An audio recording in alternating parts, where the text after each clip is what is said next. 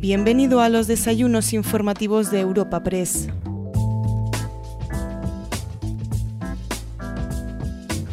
Te damos la bienvenida a una nueva edición de los desayunos informativos de Europa Press. Para esta ocasión contamos con un invitado de excepción como es el presidente del gobierno de Aragón, Francisco Javier Lambán.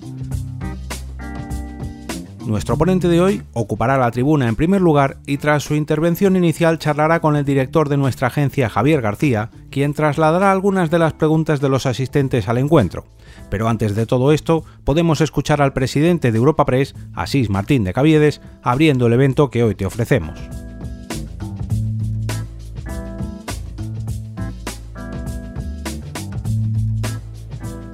Señor presidente del Gobierno de Aragón, ponente invitado de hoy, querido presidente, en nombre propio de Europa Press y de los patrocinadores, muchas gracias por estar hoy con nosotros. Gracias, presidente. Gracias de verdad. Señor presidente de las Cortes, querido presidente, portavoz del Grupo Socialista en el Congreso, vicepresidente primero del Congreso, Alfonso, directora general de la Guardia Civil, María, secretario de Organización del PSOE, Santos,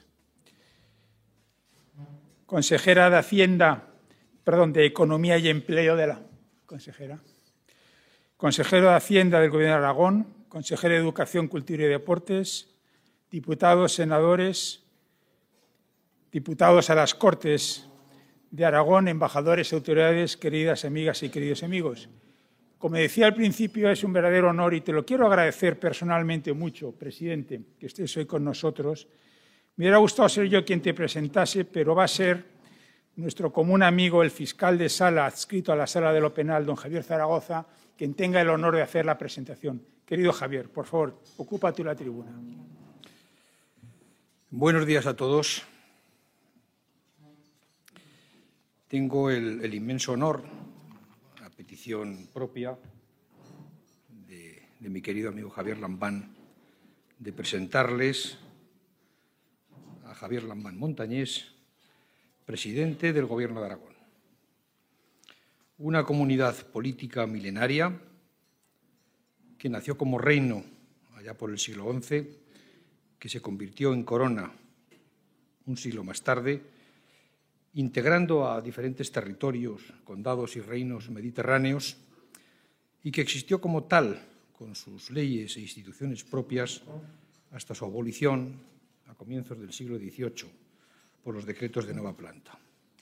Una comunidad política cuyo Estatuto de Autonomía celebra este año su 40 aniversario, porque fue aprobado en agosto del año 1982 para la que el hecho de tener identidad histórica propia no ha representado ningún obstáculo, más bien todo lo contrario, para crear y compartir un proyecto común que se ha concretado en la España constitucional y democrática que consagró, que definitivamente fue consagrada por la aprobación de la Constitución en 1978.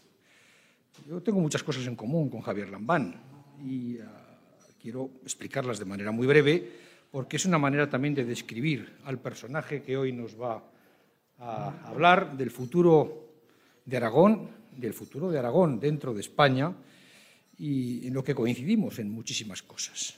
Aparte del nombre, aparte del paisanaje, los dos somos aragoneses ejercientes de diferentes comarcas, uno de las cinco villas, otro del Bajo Aragón, compartimos algo que es grandioso, que es la condición de abuelidad, en lo que él tiene un poquito más de experiencia eh, que yo. Una condición que afortunadamente pues, se descubre, si tienes ocasión, pues, cuando uno entra ya descaradamente en el otoño de la vida. Compartimos la condición de hijos predilectos de nuestros respectivos pueblos, él de una villa histórica, que es Egea de los Caballeros, de la que ha sido todo, aparte de profesor, ha sido concejal, ha sido teniente de alcalde, ha sido de alcalde. Alcalde es una villa pues, importante en la historia de Aragón, que sus raíces se remontan ya incluso antes del periodo anterior a la conquista romana. También compartimos aficiones futbolísticas. porque él es aficionado al fútbol y es aficionado al Real Madrid, hasta el punto de que se define como un madridista tribal. Yo no sé si es aficionado al fútbol porque es del Real Madrid, primero, que le gusta el Madrid, o es aficionado al Real Madrid porque le gusta el fútbol. Eso es lo que lo aclare él, porque yo no acabo de entenderlo muy bien. Compartimos también los años de la universidad, el periodo de las postrimerías del franquismo, la transición y la llegada de la democracia, él en filosofía y letras, yo en derecho, él estudió entre el periodo entre el año 1974 y 1977, perdón, 1979, los tres primeros años en la Universidad de Zaragoza, en la Facultad de Filosofía y Letras, donde posteriormente se doctoró en Historia, y los dos años siguientes en la Universidad de Barcelona. Y compartimos, y esto es muy importante, un mismo proyecto nacional o común de España, de la España que conocemos, de la España que queremos, integrador, integradora de los diferentes territorios, un proyecto basado en la unidad, en el reconocimiento de la diversidad y en los valores democráticos de la libertad, la igualdad, la justicia y el pluralismo. Y, por supuesto, en algo muy importante en la convivencia democrática, como es el respeto a las leyes, que es la esencia del principio democrático. Es la expresión más genuina de la voluntad popular. Y en la solidaridad entre los diferentes territorios. Javier Lambán es un hombre que lleva toda una vida dedicada a la política, es un ejemplo de coherencia política, de firmes convicciones, de firmes principios, algunos de los cuales acabo de mencionar ahora mismo de forma muy, muy, muy resumida. Es un hombre que ha estado en la política municipal durante 30 años, desde 1983, en su ayuntamiento, en la Diputación Provincial. Después, ya a finales, a mediados de, de la década pasada, dio el salto a la política autonómica hasta que alcanzó en 2015 la presidencia del Gobierno de Aragón en una fórmula difícil de, llevar a la práctica, que lo que los italianos tenían mucha experiencia, que son los cuatripartitos y los pentapartitos. Allí fue un desastre, aquí ha sido, parece, un acierto, porque ha sabido gestionar de manera firme y de manera eficaz el Gobierno de Aragón en beneficio de los aragoneses, al servicio de los ciudadanos y siempre teniendo como punto de partida, como la primera línea de defensa del Estado constitucional. Fue elegido en el 2015, repitió en el 2019, aumentando los diputados, lo cual quiere decir que Aragón le agradeció su gestión y que sigue confiando en él. Eso es muy importante. Y yo destacaría fundamentalmente pues, que es un hombre que se ha ganado el respeto en política, aparte de sus cualidades humanas que todos conocemos, se ha ganado el respeto de sus rivales, el respeto y la admiración de sus rivales políticos. Ha gestionado muy bien el Gobierno de Aragón. Creo que el hecho de que gobierne y que haya aumentado su, representación parlamentaria eh, lo dice todo. Se ha sabido rodear de muy buenos gestores y profesionales en las diferentes áreas. Eso es muy importante. ¿eh? Y además pues, ha mejorado el autogobierno de Aragón ha mejorado las capacidades de Aragón en muchos aspectos como la sanidad, la educación, la cultura, los servicios sociales, la infraestructura. Ha tenido una política muy decidida en cuanto a la recuperación de los bienes de, Sigena, que es un hecho, recordáis que tuvo, fue muy polémico durante muchos años. Ahora parece que ha surgido otra polémica nueva sobre la que creo que él querrá dar alguna explicación. Bueno, yo creo que en definitiva eh, Javier Lambán es eh, un político de fuertes convicciones, como os decía, de ejemplo de coherencia política, que cree en el futuro de Aragón, de Aragón dentro de España, de España con Aragón, y que cree sobre todo en los valores de la unidad, la integración y la concordia, no en los de la división, la separación y la discordia. Javier, cuando quieras, bienvenido y muchas gracias por permitirme presentarte en este acto.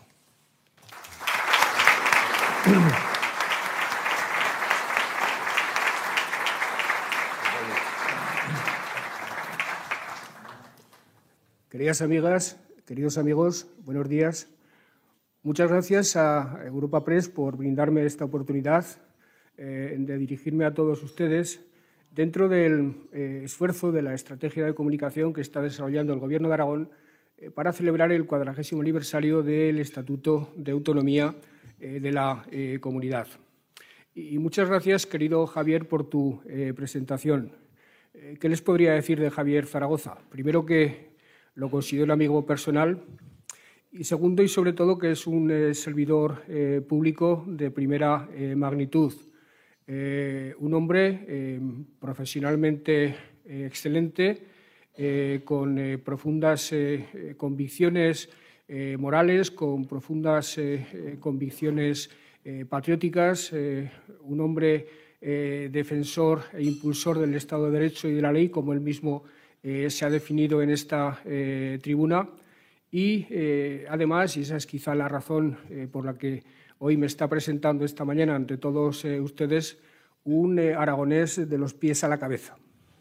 yo siempre que en Madrid departo con algún paisano mío, de los que en la villa y corte han destacado, han triunfado, recuerdo al partido aragonés que allá por finales el, último tercio del siglo XVIII, el partido aragonés que comandaba eh, el conde de Aranda, eh, siendo presidente del Consejo de Castilla, se llamó el Partido Aragonés porque lo integraban varios eh, aragoneses ilustres y lo cierto es que hicieron una aportación fundamental a la modernización de España en aquel momento tan importante de nuestra historia.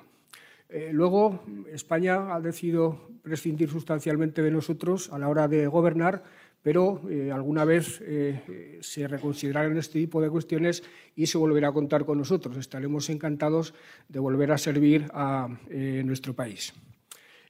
Javier lo decía, somos una comunidad política milenaria. No estoy hablando de derechos históricos ni de nada por el estilo. Yo soy de los firmemente convencidos de que la historia no da derechos, no otorga ningún derecho aunque lo cierto es que la historia no se constituye como sociedad, como pueblo y yo diría que como eh, individuos. Somos eh, quizá la comunidad eh, autónoma de raíces más profundas. Hace ocho siglos Aragón tenía exactamente el contorno, el perímetro geográfico que tiene en la actualidad. Quienes lo habitaban se denominaban a sí mismos ya aragoneses y lo hacían con mucho orgullo la historia eh, fue transcurriendo para nosotros con altibajos. Después de la supresión de los fueros, después de la aplicación de los decretos de nueva planta, eh, nos fue eh, en general mal contra lo que se viene a decir. Hubo comunidades autónomas, fundamentalmente Cataluña y el País Vasco, que les fue bien con todos los gobiernos y con todos los regímenes. Y hubo regiones del interior como Aragón a las que nos fue en general mal con todos los gobiernos y con todos los eh, regímenes. Hasta que eh, llegó eh, la democracia y hasta que llegó el Estado autonómico. A veces se piensa que en la comunidad autónoma que yo presido, el, furor, la, vocación autonómica es reciente y se desconoce en general Aragón estuvo a punto de tener estatuto de autonomía en la Segunda República. Eh, concretamente, el día 14 de julio del 36 eh, se registró en el Congreso de los Diputados eh, el anteproyecto de autonomía que de no haber pasado cuatro días después lo que ocurrió, seguramente al año siguiente se hubiera convertido en Estatuto de Autonomía de Aragón y hubiera sido, junto con el de Galicia, el cuarto Estatuto de Autonomía que concedía el Gobierno de la Segunda República. Evidentemente, y por razones obvias, eso no ocurrió pero siempre eh, mantuvo el pueblo eh, aragonés una eh, decidida vocación autonomista, siempre tuvo una acendrada conciencia de, ser un país, una acendrada conciencia de ser una comunidad, en definitiva, aunque siempre íntimamente vinculada a España, siempre entendiéndose a sí misma como parte constitutiva de España eh, primero como Estado y eh, segundo como nación. Por eso cuando llegó la democracia y cuando llegó la eh, posibilidad de tener a través de la Constitución un autogobierno, en Aragón eso se recibió de mil amores. en Aragón hubo manifestaciones grandiosas en favor de la autonomía, había un fervor popular absoluto en cuanto a la recuperación del autogobierno, porque los aragoneses sentían que habían perdido la posibilidad de gobernarse a sí mismos algunos siglos eh, atrás, y por eso eh, en este momento para nosotros es fundamental celebrar ese cuadragésimo aniversario que celebramos como una historia de éxito.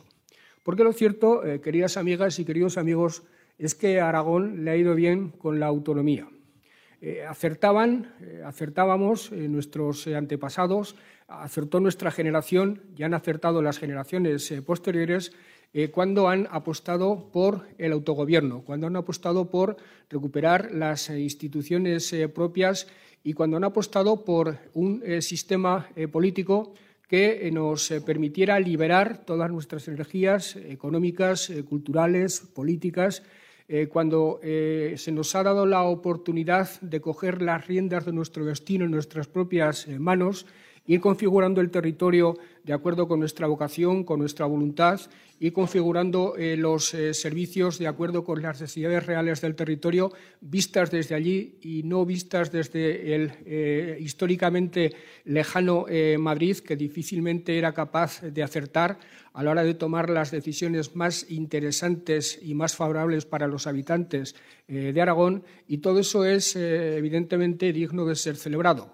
Hace 40 años, desde Aragón, eh, se miraba a las comunidades autónomas eh, vecinas eh, más ricas, más desarrolladas, con un cierto complejo de inferioridad y, por qué no decirlo, con una cierta envidia. Pues bien, 40 años de autonomía 40 años de democracia han permitido cerrar muchas de esas brechas y en este momento desde Aragón se mira a las comunidades autónomas vecinas de igual a igual, conscientes de que eh, cuando se nos ha dado la oportunidad de desarrollarnos eh, de acuerdo con nuestras propias potencialidades y sin limitación al desarrollo de esas energías económicas, sociales, culturales y políticas a las que me refería antes, hemos sido capaces de hacerlo y de equipararnos a aquellos a los que antes eh, mirábamos, insisto, con una cierta envidia y con un cierto complejo de inferioridad. ¿Por qué no reconocerlo? Eh, y si esto es mm, visible y perceptible en las tres provincias aragonesas, me permitirán que les diga que ha sido especialmente visible y perceptible en la provincia de Teruel. Y digo esto porque desde hace algún tiempo se viene a considerar eh, desde visiones, eh, yo entiendo que profundamente erróneas, eh, se viene a considerar que Teruel es una especie de, de las urdes del siglo XXI, como el paradigma de, la España vaciada, de la España mal llamada vaciada, como el paradigma de, esa España a la que hay que mirar con conmiseración y con pena. Pues bien, yo vengo a decirles esta mañana que Teruel lejos de ser una provincia que deba ser mirada con conmiseración y con pena, es eh, una eh, provincia que ejemplifica a la perfección lo que la colaboración público-privada, lo que eh, la involucración de los poderes públicos y lo que el, y, lo que el desarrollo de ese genio, de ese talento y de esa capacidad de esfuerzo de los aragoneses es capaz de dar de sí cuando dispone de herramientas, cuando dispone de instrumentos para convertirse en realidad. Teruel, eh, en este momento, por darles unas cuantas pinceladas de la realidad de esa provincia, que es para mí el paradigma, que es para mí la mejor muestra de lo que el autogobierno ha significado para nuestra comunidad, Teruel eh, en este momento es una provincia en la que se están construyendo dos hospitales públicos. Teruel es una provincia con una agroalimentación eh, absolutamente fascinante, con tres denominaciones de origen de tres productos excelentes, el melocotón, eh, de Calanda, eh, el aceite del, Bajo eh, Aragón, el jamón de Teruel, se fabrican o se ponen a disposición de los consumidores nada, nada más y nada menos que 300.000 jamones. Les puedo hablar de la trufa negra. Teruel es la principal productora de trufa negra del mundo, no de España, del mundo. Les puedo hablar, en definitiva, de un sector eh, agroalimentario eh, con cereal, con eh, industrias cárnicas varias, que ocupará no menos de 15.000 personas en esa querida provincia del Aragón al que llevamos en el corazón. Teruel es un lugar con proyectos estratégicos que supusieron de entrada apuestas arriesgadas por parte de los gobiernos de turno, acompañados por la sociedad eh, turolense, y que se han convertido en éxitos fulgurantes en materia de turismo, a los encantos eh, naturales de Albarracín, del eh, Matarraña, del Maestrazgo. se han añadido auténticas eh, delicias en cuanto al disfrute cultural de las mismas, de la ruta del tambor, de los medievales que se celebran en conmemoración de la historia, de la leyenda de los amantes, y que tiene, además de nieve, curiosamente en Teruel, para quien no lo sepa, hay nieve. De hecho, Teruel es el lugar al que los valencianos van a, esquiar porque les cae más cerca que ninguna otra estación de, España. Tiene un proyecto eh, mm, que es para mí el, puntero en esa materia, que es Dinópolis, seguramente el centro paleontológico más importante de España y uno de los más importantes de Europa, que además del divertimento se dedica a la investigación y se dedica a la difusión de esta parte tan importante de la ciencia. Teruel tiene un aeropuerto, pero no un aeropuerto fallido como otros que han eh, dado lugar eh, o se han, proliferado en España en las últimas eh, décadas. Teruel tiene un aeropuerto de reciclaje de aviones que está teniendo un desarrollo absolutamente impresionante y que está trayendo cada día más empresas a su alrededor. Teruel tiene, y parece impropio de una eh, provincia a la que algunos comparan con la sur desde el siglo XXI, nada, nada más circuito de carreras donde se celebra todos los años eh, una prueba de MotoGP. Teruel eh, tiene un observatorio astrofísico junto con un centro de, difusión de, las ciencias astrofísicas en Jabalambre, lo cual nos da pie para solicitar en este momento que la agencia eh, espacial que el Gobierno de, España intenta eh, montar en algún lugar de la península eh, la podamos solicitar y tengamos muchas posibilidades de obtenerla.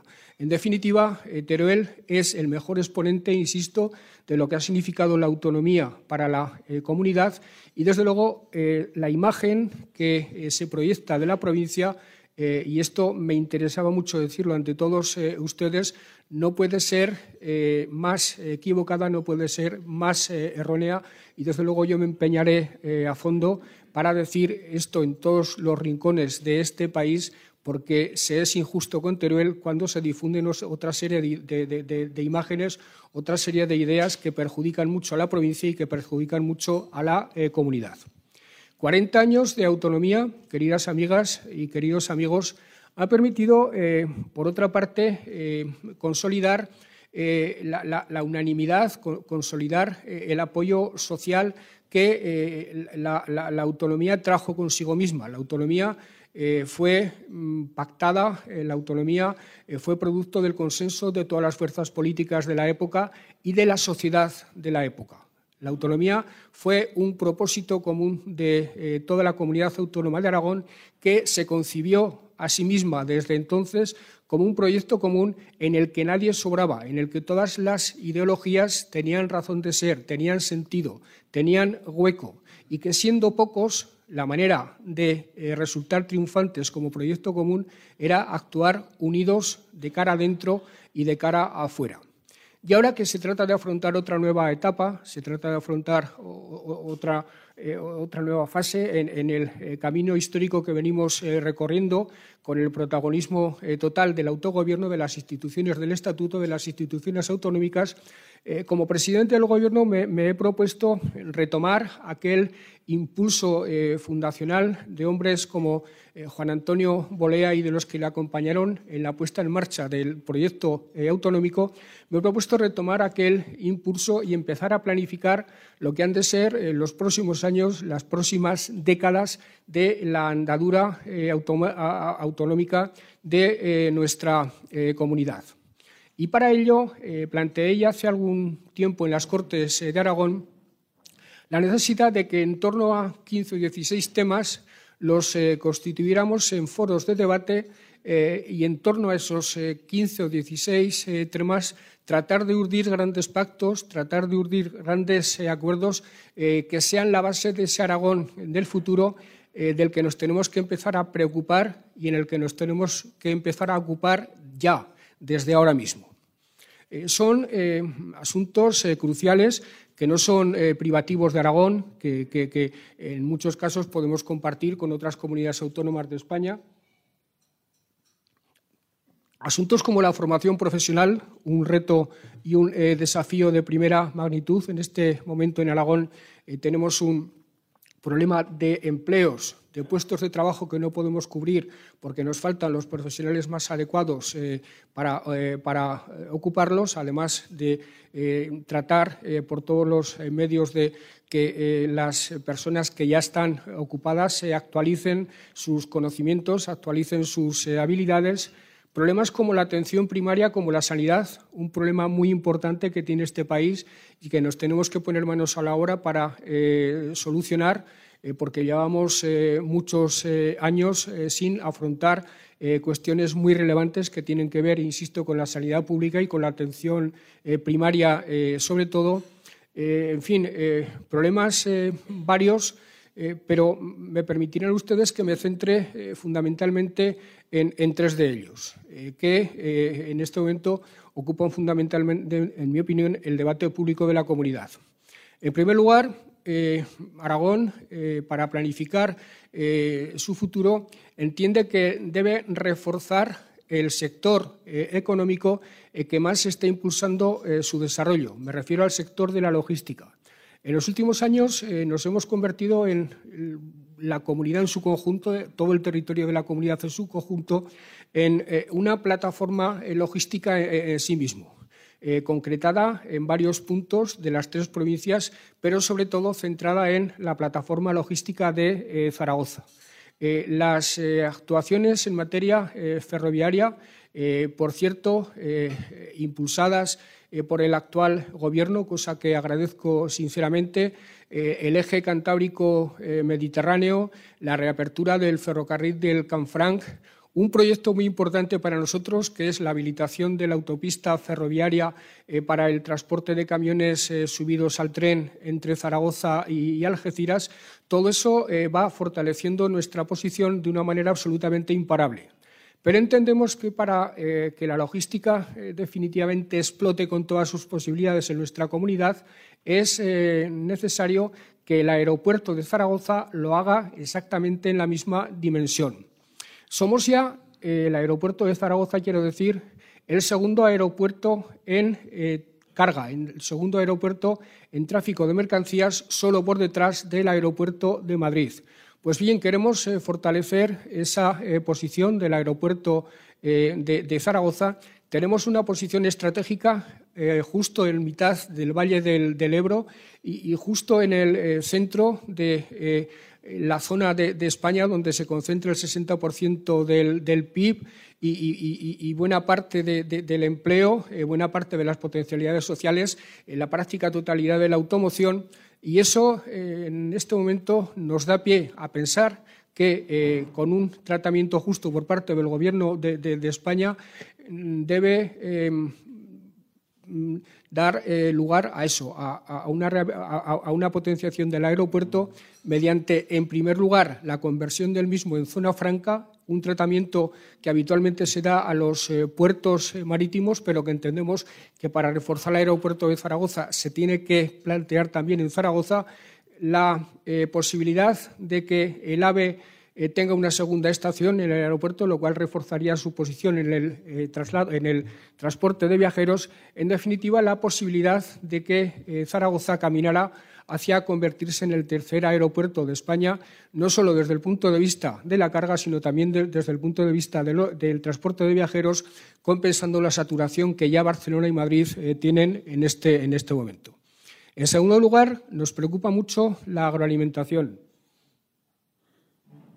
sobre todo a raíz, eh, primero, de los imperativos del cambio climático y, eh, particularmente, desde que a principios de este año se suscitó una polémica muy seria que afecta de manera grave a, un sector de la economía tan importante para nosotros como es la ganadería y particularmente la ganadería intensiva.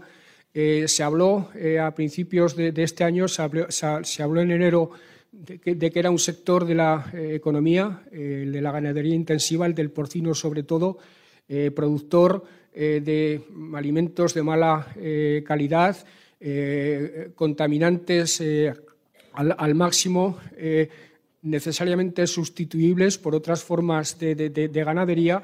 Y nosotros, eh, yo particularmente, defendí nuestro modelo, defendí a nuestros eh, ganaderos Pero lo hice porque además, y lo digo con toda rotundidad, eh, seguramente hay pocos sectores más eh, implicados en eh, la defensa del medio ambiente, en el combate contra el cambio climático, pocos sectores que hayan invertido ya tanto como el sector agropecuario en su conjunto. Y como el, movimiento se demuestra andando, para, primero, conjurar los riesgos del cambio climático y, eh, segundo, eh, conjurar los riesgos que sobre la opinión pública tienen determinadas eh, campañas de las que yo abjuro absolutamente. En este momento en Aragón hay una empresa, Tervalis, una empresa de Teruel, por cierto, que está em, desarrollando técnicas fundamentalmente relacionadas con la fertilización del campo que puede dar una solución definitiva pionera en España y perfectamente exportable al resto del país y también a Europa en cuanto a la eliminación de eh, los eh, abonos eh, minerales y en cuanto a la eliminación del riesgo de los purines que genera el sector porcino. Es una técnica novedosa.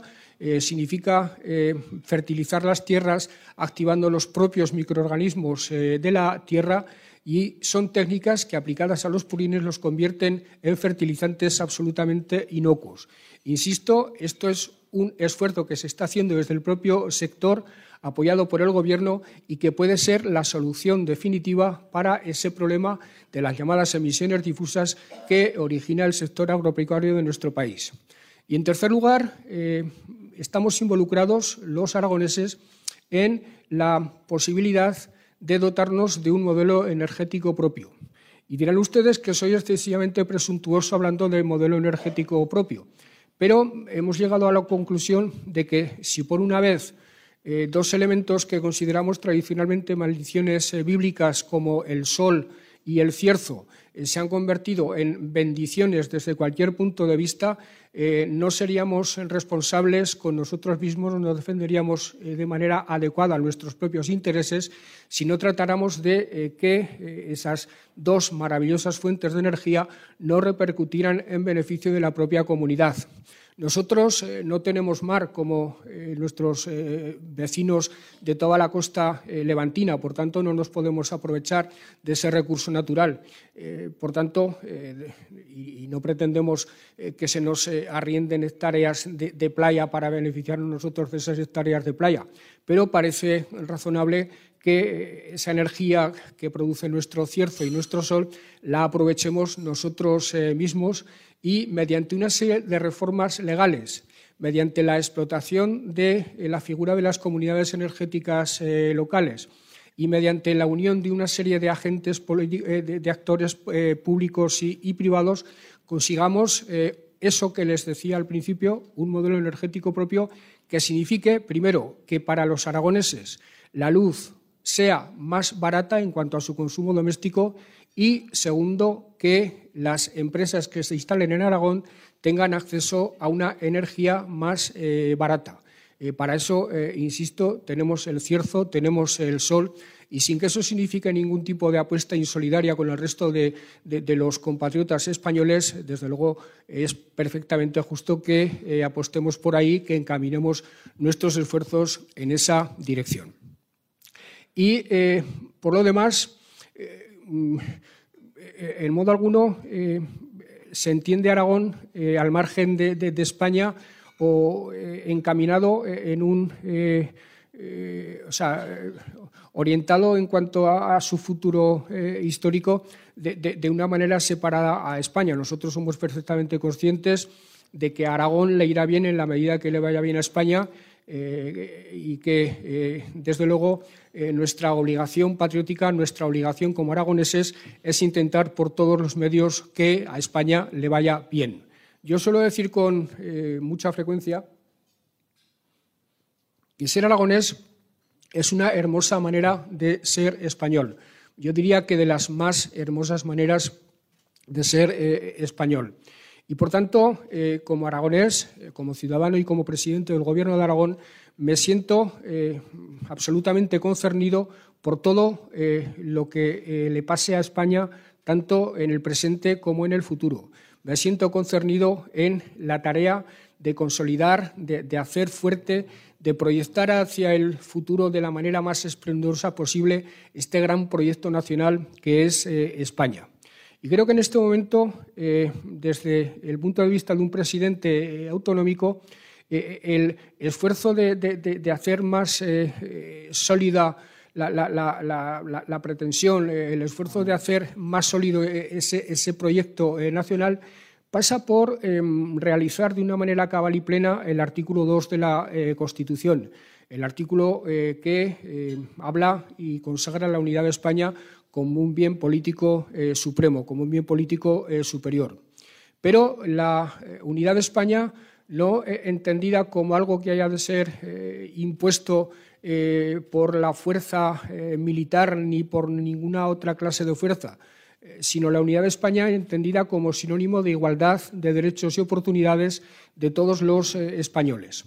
Y eso significa que ahora mismo hay varios procesos en los que las comunidades autónomas debemos involucrarnos a fondo y, en los que el Gobierno de España debe ser receptivo porque los tres procesos eh, hacen referencia y, nos eh, emplazan a, desafíos eh, muy importantes y perentorios.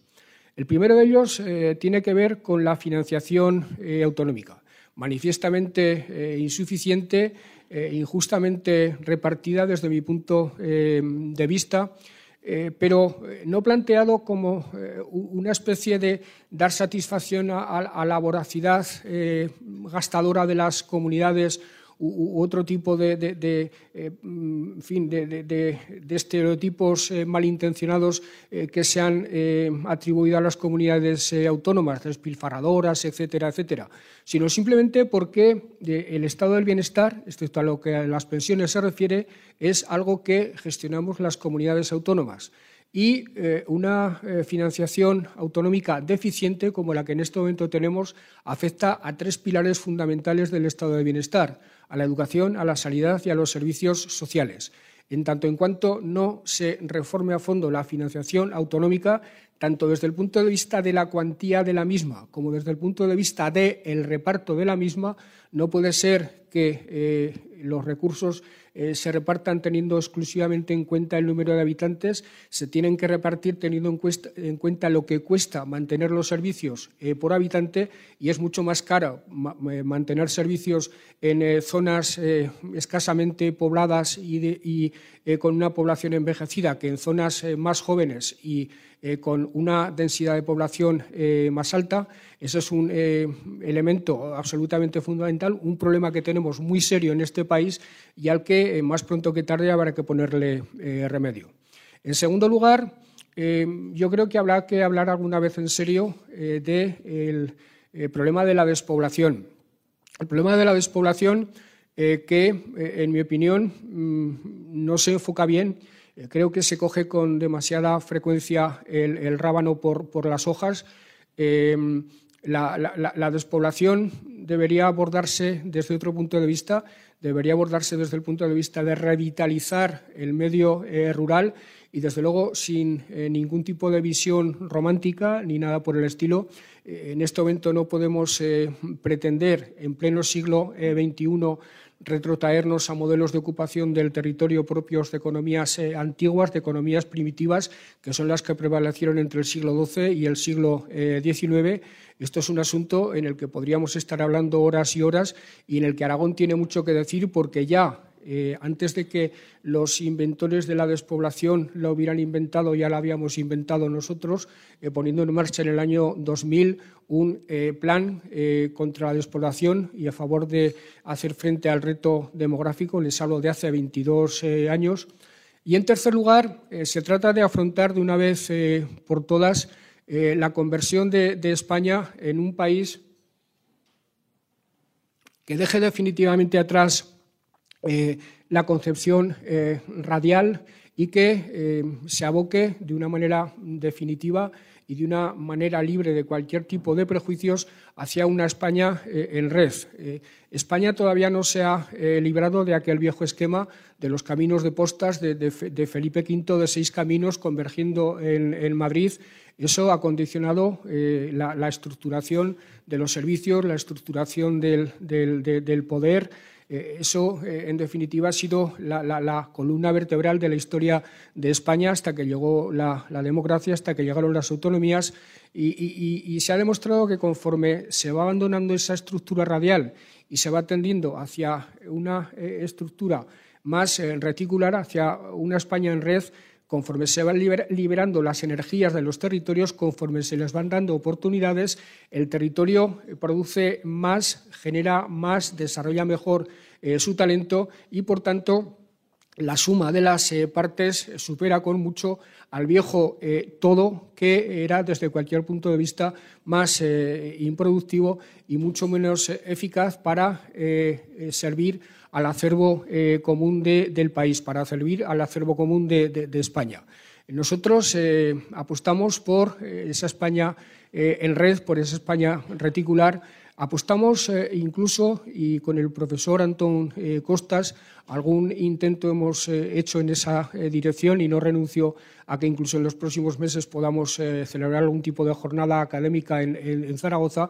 Hemos apostado por trasladar a España Em, experimentos, eh, intentos que estén haciendo en otros países buscando eh, la emergencia de, por así decirlo, cocapitalidades buscando que eh, no todo el poder del Estado se concentre en una sola ciudad, sino que el poder del Estado se concentre en varias ciudades, que el Estado se acerque al territorio, incluso desde el punto de vista de su presencia física, y en ese sentido yo creo que eh, la ciudad de Zaragoza está llamada a ser una ciudad muy importante para el futuro de, España, una ciudad que supere con mucho su condición de capital de Aragón, que supere incluso su condición de capital del Valle del Ebro y que junto con otras seis o siete ciudades de la península eh, configure una especie de sistema de cocapitalidades que eh, se repartan, por así decirlo, la carga fundamental del eh, desarrollo económico, la carga fundamental del eh, desarrollo político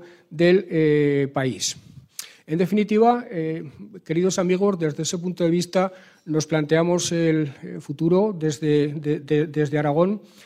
Son tiempos de turbulencias, son tiempos francamente difíciles se nos están acumulando crisis una detrás de otra, no hemos dejado de sufrir los eh, efectos de, una y, irrumpe otra sobre nuestras eh, cabezas.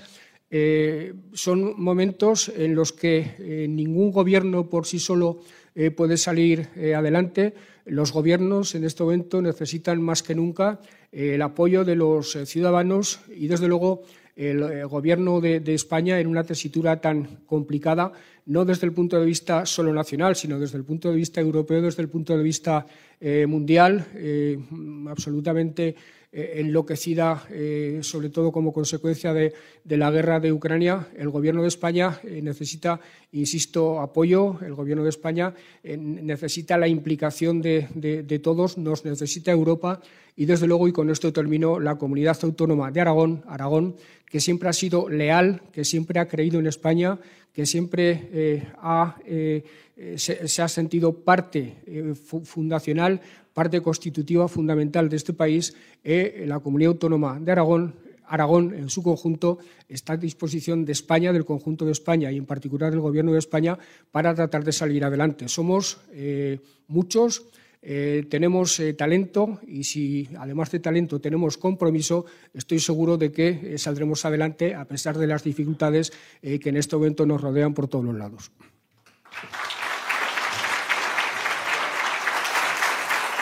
Muchas gracias, presidente. Tenemos media hora. Tenemos media hora y muchísimos asuntos, presidente, así que vamos a, ir, vamos a ir muy rápido. Vamos a hablar mucho de Aragón, obviamente, pero vamos a hablar también mucho de política nacional. Permítame que empiece por algo en lo que ha insistido usted y ha hecho mucho hincapié en su discurso, que es el aeropuerto de Zaragoza. Ha dicho que, mm, pide un tratamiento justo del Gobierno de España. Eh, lo que nos ha planteado para el Ayuntamiento de Zaragoza ¿qué, supondría de inversión eh, y sobre todo si lo tienen ya hablado con el Gobierno? Estamos empezando, eh, de la mano de la Cámara de Comercio, a perfilar exactamente eh, los pormenores del proyecto y a evaluar lo que costaría desarrollar ese proyecto. Insisto, pasa por convertir el aeropuerto de Zaragoza, habilitar una zona franca en el mismo, eh, llevar una segunda estación del AVE al pie del aeropuerto de Zaragoza, lo cual reforzaría mucho su eh, posibilidad eh, como aeropuerto de transporte de, viajeros. no sabemos exactamente la cuantía, pero sí le puedo decir que sería muy inferior a esos 1.600 millones de euros que costaría la, ampliación del aeropuerto del Prat y que, sin embargo, los catalanes, al parecer, mm, no tienen ningún interés en realizar. ¿Lo han hablado ya con la ministra? Eh, con la ministra lo hemos hablado en alguna ocasión de manera eh, tangencial, pero eh, de manera seria, de, manera aterrizando ya en lo concreto no, porque el día que lo hagamos queremos hacerlo con un estudio ya cerrado, con un estudio, con un estudio potente y sobre todo con un estudio convincente. Eh, presidente, permítame que despejemos muy rápido dos asuntos de rabiosa actualidad, por utilizar el tópico, y ya nos metemos en asuntos un poco más complicados. El primero es el de las mascarillas. Hoy el Gobierno aprueba el Real Decreto, mañana entra en vigor, nos quitamos ya por fin las mascarillas de interiores. Me gustaría conocer su opinión. ¿Es buen momento? ¿Llega un poquito pronto? Nosotros, eh, en todo lo relacionado con la pandemia, hemos eh, sido, como con todo, totalmente leales con el Gobierno Creo que la gestión de la pandemia ha, sido una muestra perfecta de lo que puede dar de sí eh, la cogobernanza. Eh, las comunidades autónomas y el Gobierno hemos eh, colaborado, cada cual ha asumido su parte de responsabilidad. Nosotros, las comunidades autónomas, tenemos la competencia en sanidad. creo que hemos estado a la altura. El Gobierno ha estado a la altura, sobre todo en el apoyo, en el sostenimiento del, tejido económico, eh, en el, sostenimiento del, empleo. Em, yo he procurado eh, en este tipo de, cuestiones atenerme siempre al criterio de los, eh, especialistas, de, los que saben, de los expertos en, salud pública. Y desde luego, si en este momento los expertos en salud pública dicen que ya ha llegado el momento de prescindir de las mascarillas, no seré yo quien les contradiga en absoluto. Presidente, el otro asunto que quería, del que quería conocer su opinión, usted sabe perfectamente que en Madrid están investigando algunos contratos de, las primeras semanas de, confinamiento. Hay uno muy que está en cabeza de todos, de dos comisionistas que se llevaron una presunta estafa 6 millones de euros del Ayuntamiento de Madrid. La pregunta es si usted cree que este tipo de investigaciones se va a ir trasladando a otras zonas de España y si hubo en aquellos días, usted era el presidente de una comunidad autónoma, mucho descontrol público sobre los contratos llevados, y yo lo entiendo por la angustia del momento. Lo cierto es que aquello eh, irrumpió sobre nuestras vidas públicas y privadas de una forma eh, sorpresiva. Eh, no estábamos preparados, no teníamos mascarillas, no teníamos respiradores, teníamos que hacer incursiones para adquirirlos en China, en los países de extremo, de extremo oriente y desde luego, eh, eh, en, ese momento, mm, digamos que eh, se pudo, en fin, tomar decisiones precipitadas porque las circunstancias lo, exigían. Nosotros en Aragón tomamos, por ejemplo, rápidamente la decisión de habilitar hospitales de, campaña pensando que nuestros hospitales quedarían colapsados en pocas semanas y luego afortunadamente no hubo que utilizarlos. En todo caso, eh, la justicia está para eso, para eh, investigar a ver qué es lo que ha ocurrido, eh, pero mm, desde luego los momentos no fueron precisamente los más propicios para tomar decisiones con la calma que, habitualmente se tienen que tomar este tipo de decisiones. Bueno, presidente, curiosamente o sorprendentemente no ha hecho usted ninguna mención, ni siquiera tangencial, al asunto de los Juegos Olímpicos de Invierno de 2030. Eh, ¿Cómo está el tema? La semana que viene, el lunes 25, creo que hay una reunión. ¿Hay alguna posibilidad de desbloqueo? Me he traído una chuleta.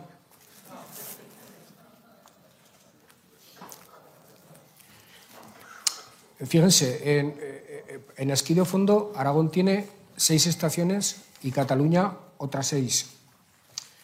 Para el esquí alpino, que es la prueba reina del esquí, eh, los valles de Tena y Aragón tienen 283 kilómetros, son los valles aragoneses, y Molina y Masella tiene 145 kilómetros. Y los dos, las dos opciones, tienen toda clase de homologaciones para celebrar todas las pruebas de, de esquí alpino. Insisto, estamos en eh, igualdad absoluta de condiciones en cuanto a pistas, en cuanto a homologaciones, eh, y sin embargo, el reparto eh, que en su día nos comunicó el Comité Olímpico Español era absolutamente sorprendente, porque estando absolutamente igualados en cuanto al número de estaciones, en cuanto al número de kilómetros esquiables, Aragón solo se nos considera una estación y dos pruebas y a Cataluña se les considera cinco estaciones y nueve pruebas. Esto, lógicamente, en Aragón levanta ampollas porque eh, cuando a nosotros se nos llama para participar de eh, la candidatura del año 2030, que evidentemente eh, es una oportunidad muy importante para el Pirineo y, que nosotros acogemos, por tanto, con mucho entusiasmo, se nos garantiza por parte del Comité Olímpico Español y por parte del Gobierno de España que eh, la candidatura contemplará a las dos comunidades autónomas en pie de igualdad y que el reparto de las pruebas será equilibrado. Que eso, por otra parte, algo que por razones obvias nosotros habíamos eh, exigido. Pues bien, cuando llega este reparto, eh, uno se queda absolutamente estupefacto porque ni se contempla la igualdad en cuanto al tratamiento institucional, ni mucho menos se contempla un reparto equilibrado de las pruebas. Por tanto, para nosotros es absolutamente inaceptable desde cualquier punto de, vista. Espero, eh, sinceramente, que el Comité Olímpico Español y el, Gobierno de, España atiendan nuestras razones porque, insisto, eh, no, es que sea eh, una cuestión de matiz lo que nos separa, es que es una cuestión absolutamente troncal, central. Estamos hablando de que en igualdad de condiciones, de estaciones y de kilómetros esquiables, de, calidad de las pistas, etcétera, eh, etcétera. Eh, Cataluña y Aragón somos lo mismo y, sin embargo, eh, a Aragón se le contempla una estación, a Cataluña cinco, a Aragón dos pruebas, a Cataluña nueve. Eso, evidentemente, no es igualdad y, desde luego, si no se rectifica por parte de la Generalitat de Cataluña y por parte del COE, y por parte del Gobierno Aragón se sentirá profundamente decepcionado y, desde luego, mm, incapaz de entender una decisión de esa naturaleza. Vamos a ir concretando algunas cosas porque es muy, es muy interesante. Me, pide mi compañero Gaspar Díaz, que es el redactor jefe de deportes de, de y conoce muy bien estos asuntos, que le pregunte si eh, los, técnicos de su gobierno validaron el, proyecto, porque parece que hay confusión. Usted dijo que no, que no se lo habían validado, pero otras fuentes dicen que sí, que, los técnicos de Aragón habían validado el proyecto. Bueno, los propios técnicos del Gobierno de Aragón, eh, hace, hace una semana aproximadamente, y saliendo al paso de unas declaraciones del presidente del Comité Olímpico Español, eh, hicieron un comunicado de prensa donde dejaron claro exactamente qué es lo, lo que había ocurrido. Los, técnicos del Gobierno, desde el primer momento, plantearon que Aragón eh, tenía estaciones y tenía posibilidades para coger todo tipo de pruebas Incluso llegaron a defender que para el esquí alpino podía estar mejor mm, dotadas las estaciones aragonesas que las estaciones eh, catalanas y automáticamente eh, se les eh, fue dando con la puerta en las narices a todo lo que iban planteando. no obstante, no se levantaron de la mesa por, un sentido de, la responsabilidad, no sé si mm, bien o mal entendido. Nosotros hemos jugado siempre con absoluta lealtad los técnicos del Gobierno de Aragón se mantuvieron eh, sentados en la mesa haciendo las reclamaciones oportunas y entendiendo, en todo caso, que la decisión eh, le correspondía adoptarla al final al ámbito político. En un momento determinado, el presidente del Comité Olímpico Español da por eh, finalizada esa pretendida fase técnica y decide convocar una reunión para la semana siguiente para que desde el ámbito político se valide lo que él dice que se ha dado por bueno en la mesa técnica. Nosotros le advertimos antes de que convoque la reunión que, no estamos de acuerdo, que, no podemos validar eso, que por tanto no tiene sentido que convoque la reunión y sin embargo el presidente del Comité Olímpico Español decidió convocar la reunión en lo que en mi opinión no, deja de tener un cierto componente de desafío. No sé a qué, porque Aragón ha jugado siempre con absoluta y exquisita lealtad al COE, a España y, sobre todo pensando en que es una oportunidad que el Pirineo no puede perder. Ahora, Aragón lo que no puede aceptar, primero por dignidad y segundo porque no podemos perder nuestra capacidad de competir con el Pirineo catalán. La oportunidad de los Juegos no tendría sentido que los Juegos se concentraran en una parte del Pirineo en detrimento de la otra, porque perderíamos competitividad. es decir, Aragón por dignidad y por esta otra razón, es decir, por mantener eh, el, interés por, por, mantener la competitividad de sus estaciones, no puede aceptar esto bajo ningún punto de vista. Pero vaya, mm, en fin, me, parece tan obvio, me parece tan eh, evidente que pretender, como eh, trata de hacernos ver el presidente del COE o la Generalitat de Cataluña, que eh, hay equilibrio en lo que les acabo de decir, es, entre otras cosas, un insulto a la inteligencia para nosotros totalmente intolerable. Entonces, por ir cerrando este asunto, pero por tenerlo todos muy claro, la reunión del próximo lunes, según usted, es un desafío del Comité Olímpico Español a Aragón. No, no, fue un desafío la que se celebró, la que se celebró y que, y, que, y que fue convocada sabiendo el presidente del COE que no íbamos a ir porque no estábamos de acuerdo. Se le dijo, no convoques, que no estamos de acuerdo, vamos a seguir hablando.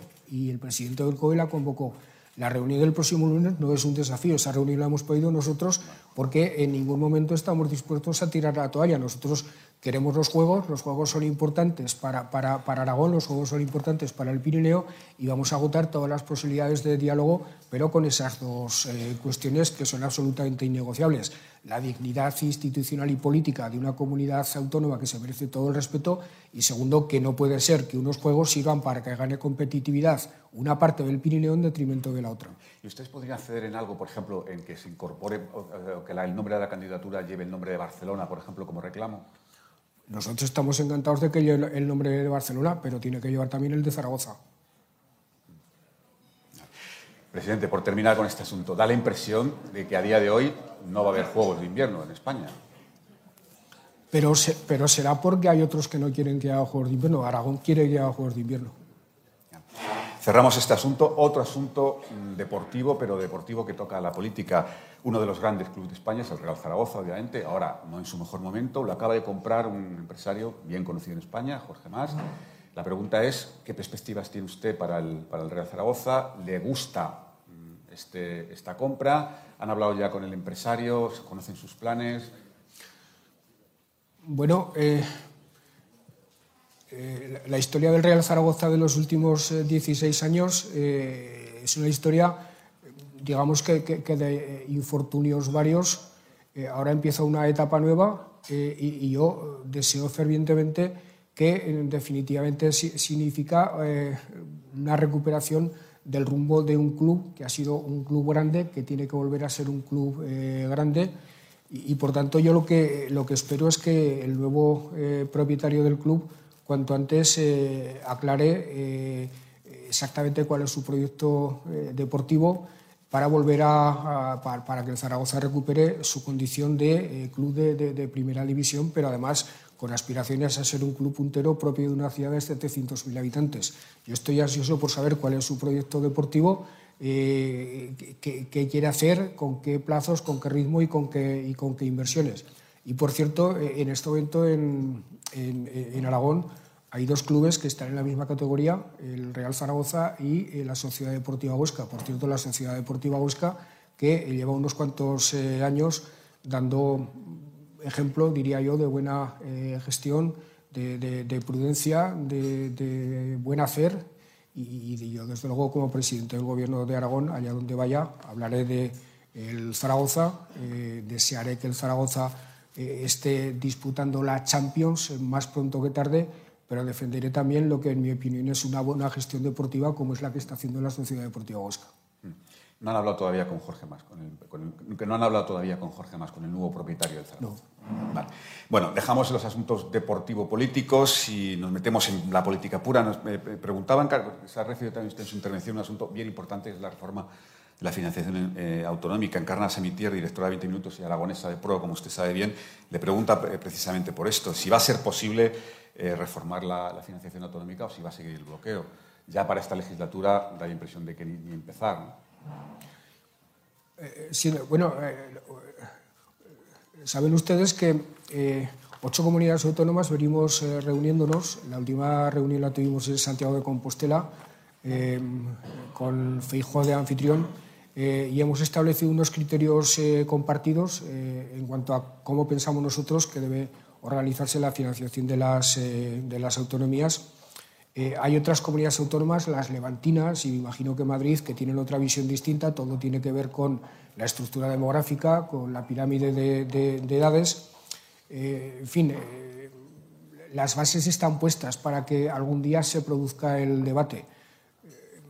¿Es este el momento adecuado? Me da la impresión de que no. Eh, es más, creo que eh, tanto el, secretario general del Partido Socialista, presidente del Gobierno, como el presidente del Partido Popular eh, han venido a decir recientemente que no es el momento de, abordar este debate, que es complicado porque no es solo un debate ideológico, es un debate fundamentalmente territorial y tal como están las cosas parece difícil que se pueda abordar con solvencia. Por tanto, no seré yo quien en este momento urja a que se produzca ese debate, a que se, desarrolle ese debate ya y se tenga una solución ya. Ahora sí que tengo la obligación de decir que en este momento, eh, al menos mi comunidad autónoma y creo que todas las demás, porque los presidentes autonómicos hablamos entre nosotros, atravesamos por una situación desde el punto de vista financiero absolutamente agónica. Eh, la COVID, eh, desde el punto de vista presupuestario, sigue teniendo eh, impacto. La, reducción de las expectativas económicas, el impacto de la guerra de, Ucrania va a ser muy notable, va a, rebajar las expectativas de, crecimiento, eso va a suponer dificultades añadidas a la hora de cuadrar presupuestos pero, sin embargo, los hospitales eh, siguen abiertos, las listas de espera como consecuencia de eh, la presión que ha ejercido la COVID eh, se han desbocado, ha habido que hacer inversiones en tecnología sanitaria, gastos extraordinarios en educación, etcétera, etcétera, hacen que en este momento, al menos, insisto, en Aragón, la situación de la hacienda autonómica sea absolutamente, en fin, preocupante, no lo siguiente. Em, Además, eh, el incremento de los precios de los materiales eh, va a suponer un encarecimiento brutal de las obras que tenemos en este momento contratadas y, desde luego, mm, una financiación autonómica nueva en tan poco tiempo y de manera precipitada no va a ser posible acometer.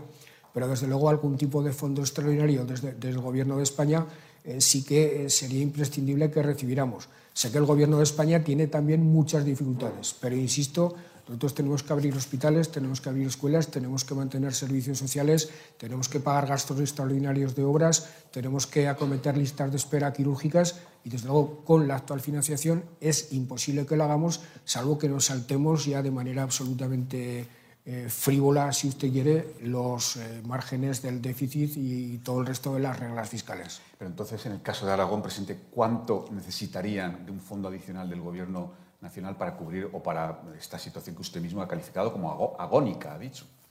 Está por aquí el consejero de, Hacienda y seguro que él tiene los cálculos más afinados que yo, pero mm, en este momento no menos de 500 millones de euros, siendo eh, modesto y echando por debajo el cálculo.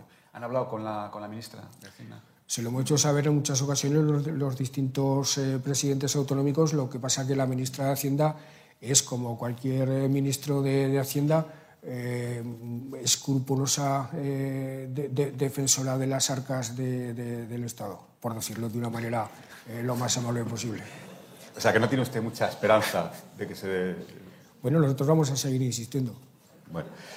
Presidente, vamos a cambiar de tema. hay un nuevo presidente en el Partido Popular, el señor Núñez Fijó, al que entiendo que usted conoce bien, han compartido decenas de reuniones de presidentes. Eh, ¿Cuál es su opinión sobre el, nuevo líder del Partido Popular?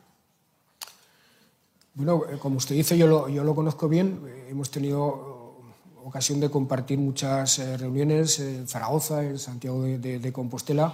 Hemos sintonizado bien en todo lo que significa el hecho autonómico, en todo lo que significa la financiación autonómica. Yo eh, recibo al nuevo líder del Partido Popular eh, como, como, demócrata y como eh, político que trata de, instalarse en la, centralidad y partir de la transversalidad en la adopción de las decisiones. Lo recibo con expectación, aunque hay una cosa que, que, de entrada no, no, no, no, me está gustando demasiado de Alberto Núñez de Feijóo, y es su insistencia absolutamente obsesiva con la bajada de, impuestos. Es algo que me parece que llevado al extremo al que lo lleva el Partido Popular, roza la frivolidad y la irresponsabilidad en la situación por la que atraviesa el país. Un país con un eh, déficit estructural del 4% del Producto Interior Bruto, con una deuda del 118% de su propio PIB, eh, un país en estas eh, circunstancias, desde luego, fin, sería absolutamente irresponsable si acometiera una rebaja de, impuestos. Yo, yo, diría que rozaría la temeridad. A continuación tengo que decir que hay que estar tranquilos porque no llegará la sangre al río. El Partido Popular amenaza siempre con eh, bajar los impuestos cuando está en la oposición, pero en cuanto llega al gobierno o los mantiene o los sube. Por tanto, no hay ningún riesgo. Pero, presidente, por pincharle un poco en este asunto que es bien importante, eh, teniendo en cuenta el mordisco tremendo que la inflación está dando a las rentas y a, los ahorros de los españoles, ¿no vendría bien algún retoque en impuestos para eh, compensar un poco ese, ese recorte que está provocando la inflación? La inflación afecta sobre todo a las clases más, más bajas a las eh, eh, clases que eh, ya por la vía del IRPF prácticamente no pagan nada. por tanto, la modificación del IRPF a quienes realmente debería favorecer no les iba a favorecer absolutamente nada. Favorecería a otros sectores de la, de la población, a otro tipo de rentas que con algún tipo de sacrificio pueden sobrellevar perfectamente la actual situación. Bueno, presidente, otra de las propuestas que ha traído, que ha puesto sobre la mesa el nuevo presidente del Partido Popular, que no es nueva, pero que ha venido a agitar un poco el panorama político, es el de que gobierne la lista más votada. Me gustaría, obviamente, conocer su opinión. Mire, si eh, desde hace tres años gobernara la lista más votada, el Partido Popular estaría en este momento políticamente en los huesos. Si esta norma se hubiera aplicado en las elecciones municipales y autonómicas del año 2019, eh, el Partido Popular prácticamente se hubiera quedado sin gobernar ni una sola comunidad autónoma de este país. Por cierto, eh, un partido al que yo le tengo mucha estima y que considero que es un pilar fundamental eh, para este país y al que le deseo la mejor de las suertes, que es Ciudadanos, eh, tal como entiendo la política española, que es a la europea. un partido liberal es absolutamente imprescindible. Si en el año 2019 se hubiera aplicado aquello de la lista más votada y Ciudadanos también hubiera aceptado ese principio, lo digo como crítica absolutamente cariñosa a este partido, yo no sé lo que hubiera sido el Partido Popular. Pero, presidente, al margen de la, casuística particular, como concepto, ¿tiene sentido este tipo, eh, es que este tipo de cuestiones eh, planteadas así no, dejan de, ser eh, flashes más, llamados a provocar un debate momentáneo fugaz, un, destello, la búsqueda de titulares que afrontar seriamente los problemas que tiene este país y a buscarle soluciones a la gobernanza de, este país. Eh, hablar de, que tenga que gobernar la lista más votada o, eh, de, manera imperativa es eh, no decir, en mi opinión, absolutamente nada. Se podría hablar de, hacer una reforma de, la ley electoral para que la lista más votada tuviera un plus, como en Grecia. Se podría hablar de cambiar la ley electoral para ir a distritos uninominales que prácticamente dirán mayorías a quién ganará las elecciones. Me da la impresión de que ese debate de la ley electoral no se va a producir en ningún caso. Yo prefiero hablar de otro tipo de, cuestiones. Yo, como le digo, soy, eh, como socialdemócrata, profundamente eh, admirador y me identifico mucho con lo que ha sido el, concepto de la gobernanza en este país desde el fin de la Segunda Guerra Mundial, el que ha dado lugar a la mejor política de la historia de la humanidad y, ha sido una gobernanza fundamentalmente eh, sustentada en las tres principales familias políticas del continente, los socialdemócratas, los demócratas cristianos o conservadores y los eh, liberales. Sobre esa triple, sobre esa alianza es eh, sobre la que se ha construido Europa y, la que nos ha traído lo mejor de, de, los últimos 80 años en la historia, en la historia de nuestro país. Eh, además, eh, me temo que tal como están viniendo los acontecimientos, eh, sobre todo después de la guerra de, Ucrania y las consecuencias que va a tener, cada vez el debate se, va a producir más entre la democracia liberal y quienes están en contra de la democracia liberal que entre la izquierda y la derecha. Pero este tipo de reflexiones, entiendo, son reflexiones para hacerlas de manera sosegada, de manera pausada, eh, sin las necesidades urgentes de copar titulares y sin buscar frases ocurrentes. Las frases ocurrentes pueden ser ocurrentes, pueden tener impacto en un momento determinado, pero no resuelven absolutamente nada. Y relacionado con este asunto y con el asunto de la fragmentación del mapa político español e europeo también, pero español en particular, está el tema de los cordones sanitarios. Mm, usted, presidente, es, partidario de los cordones sanitarios a determinadas fuerzas políticas. Obviamente, en este caso, estamos hablando de, todos estamos pensando en vos. Bueno, eh, eh, sigo hablándole a usted de mi, europeísmo y de mi profunda identificación con lo que en Europa eh, se ha entendido siempre por los buenos criterios de, gobernanza. Ahora estamos viendo en Europa y justamente en estos días el debate está eh, en primera línea, que, me refiero a las elecciones francesas, eh, y, los países que nos sirven de referencia, en Alemania, en Francia, es obvio que la extrema derecha está siendo descontada para la formación de cualquier gobierno. Eh, toda la política francesa se ha unido eh, contra eh, la extrema derecha porque consideran que su presencia en los gobiernos rompe con las esencias, con lo fundamental de, la democracia liberal a, la que todos nos declaramos devotos y, partidarios. Además, en el caso concreto de España, y hablando de la participación de Vox en gobiernos autonómicos, es eh, una contradicción flagrante, una contradicción casi in terminis, porque eh, el, eh, Vox es un partido político que aspira ni más ni menos que a suprimir las autonomías, a suprimir el Estado autonómico. Por tanto, participar en un gobierno para dinamitar el, sistema que ha dado lugar a ese gobierno es una contradicción absolutamente flagrante. Pues dos últimas cosas muy rápidas, presidente, y terminamos. La primera tiene que ver con esto último que está diciendo. Hay estudios demoscópicos, presidente, que están detectando sobre todo en zonas rurales, traspaso de voto del PSOE a Vox. Usted esto mm, lo, detecta, lo ve porque es verdad que es un salto olímpico. Oh, oh, olímpico. Olímpico, sí, sí. O sea, pasar de votar al PSOE a votar a Vox es un salto.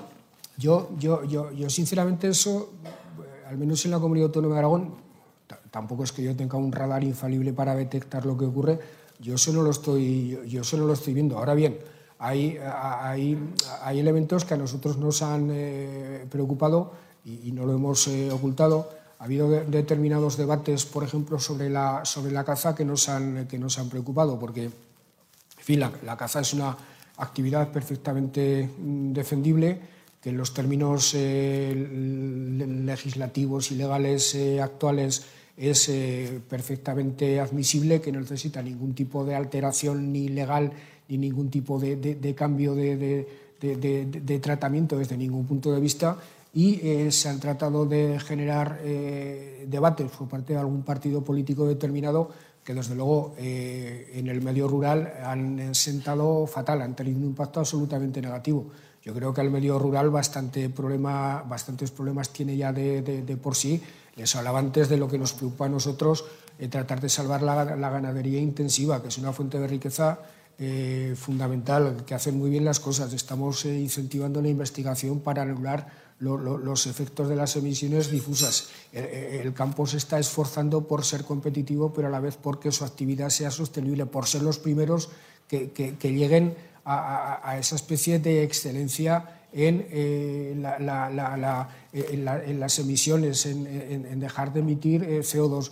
O sea, no, puede ser que todo ese tipo de esfuerzos no sean considerados y se introduzcan eh, debates, por ejemplo, como este de la, de la caza, que es absolutamente inoportuno y desde luego yo me confieso abierta y decididamente, y no lo soy, partidario de los cazadores. Bueno, y la última, presidente, y cumplimos escrupulosamente el tiempo, es obvia y seguro que usted se la esperaba. ¿Repetirá, será usted el candidato en las próximas elecciones autonómicas? Bueno, la, la, pregunta, la respuesta habitual a esa pregunta suele, suele ser que, eh, en fin, que eh, lo tengo que consultar conmigo mismo, con mi familia, con mi partido y demás, pero vaya, eh, en principio creo que sí. Bueno, pues, pues será para ello. Presidente, un placer no tener con nosotros. Muchas gracias. Gracias a todos. Despedimos esta entrega de los desayunos informativos de Europa Press invitando a todos nuestros oyentes a descubrir el resto de episodios de este podcast, así como los de los distintos programas de nuestra red a través de europapress.es barra podcast. Recuerda que todos ellos están disponibles en las principales plataformas de podcasting.